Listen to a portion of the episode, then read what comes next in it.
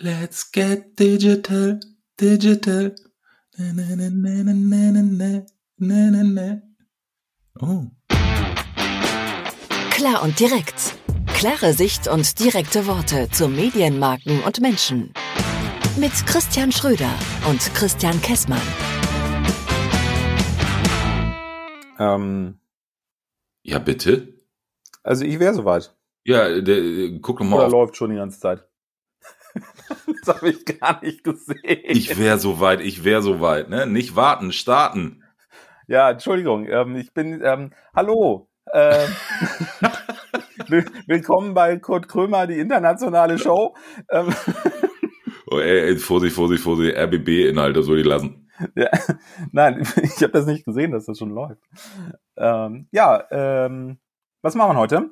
Herzlich willkommen bei Klar und Direkt, lieber Hörer. Was machen wir heute? Ähm, du- hast auch hier schon wieder dein, dein Klemmbrett unterm Arm. Ich bin dafür, wir machen mal äh, hier DOOH Teil 3. Du. D-O-H. Du. OH. Teil 3? Ja, kann man ja Oder machen. ist es Teil 4? drei. Weiß ich nicht. Bitte? Ist es 3 oder 4? Keine Nee, es ist- Ahnung. Äh, es, es wäre drei. Wenn wir das jetzt machen, ist es drei. Ja, ganz ähm, kurz, ist in, pass auf für mich und auch für alle Hörer, mal so in 30 Sekunden das Fazit. Was haben wir denn in 1 und 2 gemacht? Genau, wollte ich gerade sagen. Wir haben ja tatsächlich äh, über DOOH, Digital Out of Home, schon zweimal gesprochen. Ähm, yeah. Yo. Äh, Schröder, Schröder macht gerade so eine, so eine Rapper-Geste. Ähm, äh, wir haben schon zweimal darüber gesprochen. Wir haben einmal uns mit der äh, Fragestellung auseinandergesetzt, ist Digital Out of Home Außenwerbung oder digitales Marketing? Das war in dem ersten Teil dieser Serie. Das war Folge Stimmt. 29. Stimmt. Ähm, wir haben uns auch schon darüber unterhalten, Digital Out of Home, ist das drin oder draußen? Weil wenn es Außenwerbung ist, dann ist ja diese Assoziation naheliegend, dass man über etwas spricht, was draußen stattfindet, im öffentlichen Raum. Wie ist ein öffentlicher Raum eigentlich definiert? Na, also um, um solche Themen geht's da. Ähm, das war in, in Klar und Direkt Folge 33. Und äh, wer das aufmerksam verfolgt, der hat sicherlich schon mitbekommen, da steht eins von sechs, zwei von sechs. Da machen wir heute drei von sechs. Und von sechs heißt, es kommen dann nochmal drei. Also Äh, du meinst, wenn wir hiermit fertig sind, haben wir Bergfest. Dann haben wir, ja, dann haben wir Bergfest und Okay. äh, ja, möglicherweise haben wir demnächst auch noch einen Digital Out of Home Gast mit am Start. Ähm, Wow. die, die Gespräche laufen, die Terminkoordination erfolgt, äh, die Technik ist am Start. Ich glaube, das kriegen wir hin.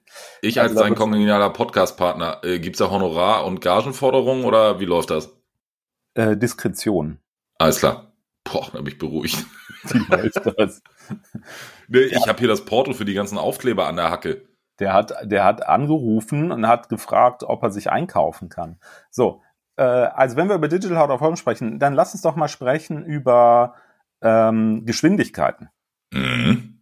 weil ähm, gerade wenn man so diesen Vergleich aufmacht, Digital Out of Home versus klassische geklebte Plakate, dann hast du natürlich einen ganz elementaren Unterschied. Du musst es nicht mehr dadurch- abknibbeln. Ja, das machst du ja bei den klassischen Plakaten auch nur sehr selten. Da wird ja immer überklebt, solange bis da irgendwie 20 Zentimeter Papierschicht drauf sind und dann kommt irgendwie der, der Presslufthammer. Ähm, nein, der, der grundsätzliche Vorteil ist ja der, dass du natürlich eine, eine viel größere Kurzfristigkeit hast. Jetzt wirst Mhm. du gleich um die Ecke kommen und sagen, ah, da kenne ich ein Medium, was auch sehr kurzfristig funktioniert. Stimmt, kenne ich auch. Ja, ne? Ja. ja, versuch das wieder.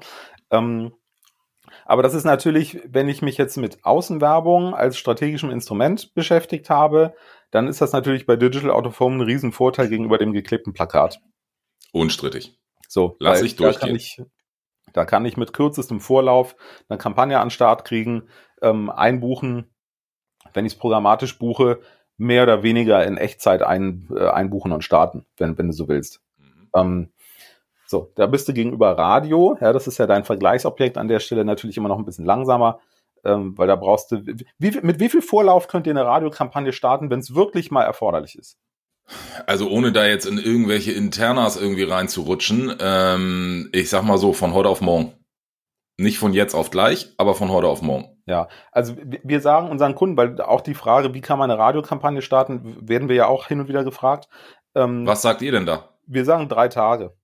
Irgendwo dazwischen läuft die Wahrheit. Ja, ne? das, genau. das kommt ja auch immer drauf an, ist schon alles da, äh, wissen wir, ne? Das, das, Ja. Es gibt ja auch Werbeblöcke, ne? Also bei uns ist es ja so, das muss ja, Ja. auch alles passen, weil die Nachrichten sollen ja auch um 0 Uhr, also um auf Null kommen. Ist schon klar. So, und bei uns ist es, äh, ist es natürlich so, wenn wir sowas gefragt werden, dann denken wir nicht an einen Sender oder einen Vermarkter, sondern wir denken, das ist Schade. dann Sender und Vermarkter übergreifend. Und du hast halt nicht überall die Flexibilität, dass ein Vermarkter in der Lage ist, zu sagen, alles klar, heute Mittag um zwei das Problem verstanden, morgen früh um zehn läuft der Spot. Ähm, das, das ist ja die, also das geht möglich, also technisch geht's vielleicht überall, aber mir ist schon klar, dass es ja auch gewisse Vorläufe bedarf, ähm, aus genannten Gründen, die du ja eben auch schon angeteasert Ja. hast. Aber das ist, das ist nicht unser Thema. Aber trotzdem sind wir rasant. Ja, trotzdem ist Radio grundsätzlich ein kurzfristig nutzbares Medium. So. Ähm, Sehr gut. Und so eilig kann eine Kommunikationsbotschaft gar nicht sein, dass sie nicht auch mal einen Tag warten kann. Meiner Meinung nach. Das stimmt. Ähm, weil so wichtig. sind Oftmals hat man ja aber auch das Thema, ne, also ich weiß nicht, das ist ja auch ein Punkt, den man dann irgendwie, ähm, den, den man ziehen muss. Was weiß ich, es gibt den einen oder anderen Kunden, der hat ein äh, Lieferproblem, juristisches Problem oder äh, sonst was Problem. Ja, Ähm, das eine ist ja, wie schnell komme ich eigentlich auf die Antenne oder auf die, auf, de, auf den digitalen Screen rauf und wie schnell komme ich eventuell auch wieder runter. ja, stimmt. Einstweilige Verfügung und so weiter. Ja, Genau. sind ja auch so, auch so Themen, die da. Ähm, Da sind wir halt auch relativ gut. Genau. Jetzt So, schenkt er sich aber- einen Tee ein. Also das ist hier, das ist, wir nehmen einen Podcast auf. Das ist nicht Wellness. Ja, dann. Ich mache aber keine Te- Zeremonie, sondern ich trinke ihn nur. Okay. Ähm, Sieben Minuten rum. Digital Out of Home. Drei von sechs. schön, dass wir Ich- wieder zum Thema kommen. Ne? Ich wollte einfach mal wieder zurück zum Thema. Ja, ich wollte das auch. Also hm, auf jeden Fall, wir haben natürlich den Vorteil der Kurzfristigkeit. Wenn wir aber über Geschwindigkeit sprechen, dann kommt da noch eine andere Komponente mit dazu. Und zwar, ähm, das wird gerne vergessen. Und das ist mir eigentlich fast der wichtigere Punkt in, in dem Kontext, weil wir werden ganz oft konfrontiert mit äh, Fragestellungen, gerade von befreundeten Agenturen, die sich über Digital Out of Home Gedanken gemacht haben und mit ihren Kunden darüber sprechen. Die wollen dann so Content-Ansätze fahren und Das heißt? Storytelling, Storytelling betreiben und, und da irgendwie große Geschichten erzählen. Und dann sagen wir denen immer, ja, das könnt ihr alles machen. Ihr dürft nur eine Sache nicht vergessen. Das ist am Ende Außenwerbung. Und Außenwerbung ist ein flüchtiges Nebenbei-Medium. Da geht's nicht darum, irgendwie große Geschichten zu erzählen, sondern der Großteil der Flächen, über die wir in der Außenwerbung und auch bei Digital Out of Home sprechen, sind sogenannte Passagemedien. Das heißt, da laufen Leute dran vorbei, die eigentlich was ganz anderes im Sinn und im Kopf haben. Dieses Ausnutzen von Wartesituationen, was ja dann oft gerne dargestellt wird, natürlich sofort Klassiker, Infoscreen und und ja, Infoscreen U-Bahn oder, oder Wartezimmer TV, ja, oder vielleicht auch Fahrgastfernsehen, so heißt das ja noch. Das, das sind alles Dinge, ja klar, die gibt's. Das ist aber der kleine Teil. Weil Jetzt habe ich eine Frage, weil du bist ja mein DOOH-Experte. Und wenn wir jetzt gerade bei Infoscreen oder Wartezimmer TV und so weiter und so fort sind, ne? Mhm. Ähm, wie haben sich dann da die Reichweiten in den letzten Jahren entwickelt? Weil das ist mein Wartezimmer TV. Und ich, Ja, ne? also wir haben uns Handy hoch. neulich, ja genau, wir haben uns neulich unterhalten über äh, das kleinste, äh, kleinste batteriebetriebene Radio in der Hosentasche oder Fernsehen oder sonst irgendwas. Wenn ich jetzt mal am U-Bahnhof stehe, wer guckt denn da auf den Infoscreen heute und wer guckt heute auf ein Handy und wie war das vor zehn Jahren? Da gibt es Ja. bestimmt eine rasante Entwicklung, dass die alle auf ihr eigenes Gerät gucken, oder? Ja, da kommt, also da kommen, da kommen mehrere Sachen zusammen. Zum einen gebe ich dir recht, jeder hat sein eigenes Digital Out of Home in der Hosentasche. Ähm, Das wissen auch alle Vermarkter und Anbieter in dem Markt. Da kommt dann natürlich sehr gerne diese Argumentation, ja, ist ja super, dann kann man das kombinieren, indem man Botschaften aussendet. Ähm, Im besten Puh. Falle dann noch irgendwie Hyper-Local, schieß mich tot, Ja, ja. Bluetooth, weiß ich noch was, Targeting, wo du dann irgendwie fünf Leute erreichst. Du kannst solche Dinge natürlich herstellen, aber nichtsdestotrotz, du wohnst in Rommerskirchen. Ich weiß nicht, wie das mit der U-Bahn in Rommerskirchen ist. Die fährt da wahrscheinlich eher selten. Ähm, Geil, U-Bahn in Rommerskirchen. Auf, wir haben einen Regionalbahnhof und da sind wir sehr stolz drauf. Also das mit der U-Bahn dauert noch ein bisschen. so, also, aber wenn du dich in den großen Städten bewegst, ähm, an den U-Bahnhöfen, dann ist es schon so, man sieht das schon, dass da Leute hingucken, dass die Leute nicht ganz so stark am Handy hängen. Natürlich gibt's auch welche, die kriegst du vom Handy nicht los. Ob das einen Reichweiteneffekt über die Jahre hat, das kann uns vielleicht unser Gast beantworten. Der hat das besser im, im, im Blick, wenn der äh, beim nächsten Mal mit dabei ist oder beim übernächsten Mal, weiß ich noch nicht genau. Mhm. Ähm, das müsste man mal anschauen, weil da geht es ja auch um die Frage, wie werden denn die Reichweiten überhaupt gemessen? So, und da gibt es, äh, da gibt es aktuell eine, eine Studie im Markt, die heißt Public and Private Screens. Die gibt es aber meines Erachtens noch nicht lang genug, um so einen Langzeitvergleich wie den, nach dem du fragst, tatsächlich auch aufmachen zu können. Okay.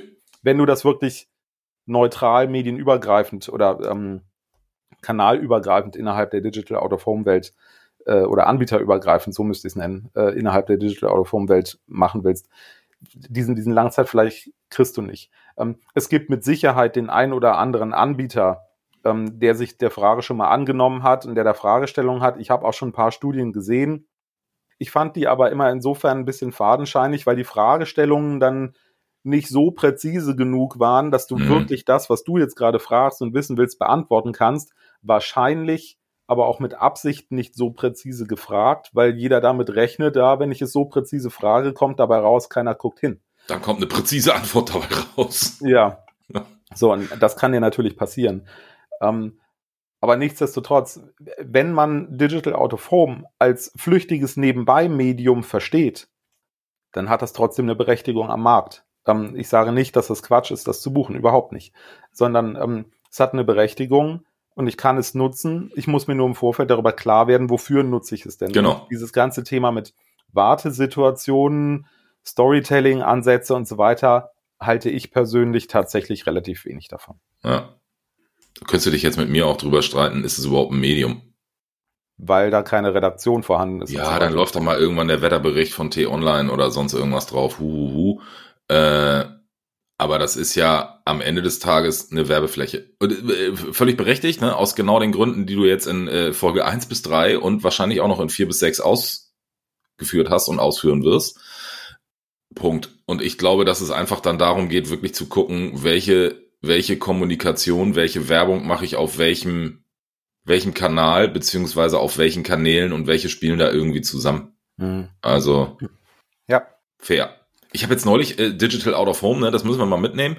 Ähm, müssen wir jetzt nicht mehr heute besprechen. Ich habe jetzt neulich gesehen, es gibt doch diese Autos, die du so share- share-mäßig dir irgendwo in der Stadt irgendwie nehmen kannst. Ne, so ist jetzt auch neu äh, für Neu. mich. Das gibt's, glaube ich, seit 15 Ja. Jahren oder Ja, so. ja, ja, ja, ja, ja. Und da hängen jetzt teilweise hinten auf der Rückbank äh, im hinteren Fenster auch so Screens drin.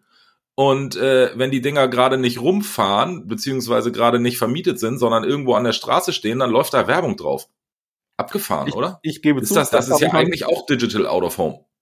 Ich gebe zu, das habe ich noch nicht gesehen. Ähm, Ja. Das klingt ein bisschen danach, als ob das eigentlich auch Digital Out of Home wäre, ja.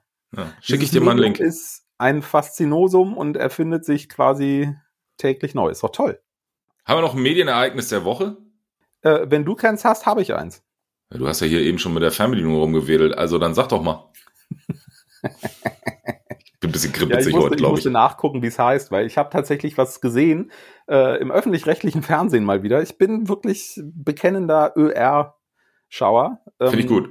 Trotz der, trotz der Jan Böhmermannschen Fundamentalkritik aus der vergangenen Woche, äh, die nicht mein Medienereignis ist.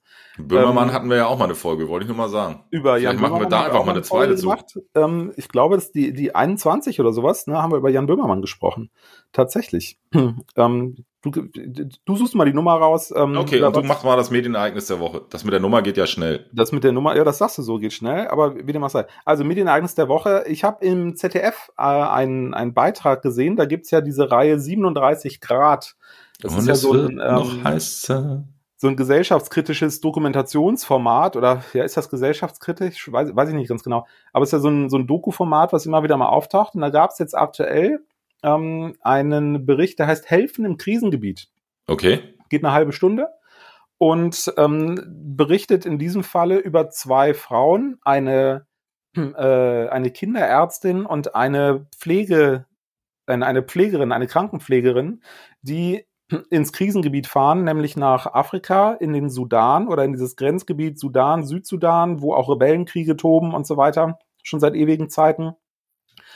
Und ähm, die sind dort äh, im Zusammenhang mit Cap Anamur, dieser Mhm. gemeinnützigen Organisation, die dort in dieser Region ein Krankenhaus betreibt, schon seit 20, 25 Jahren.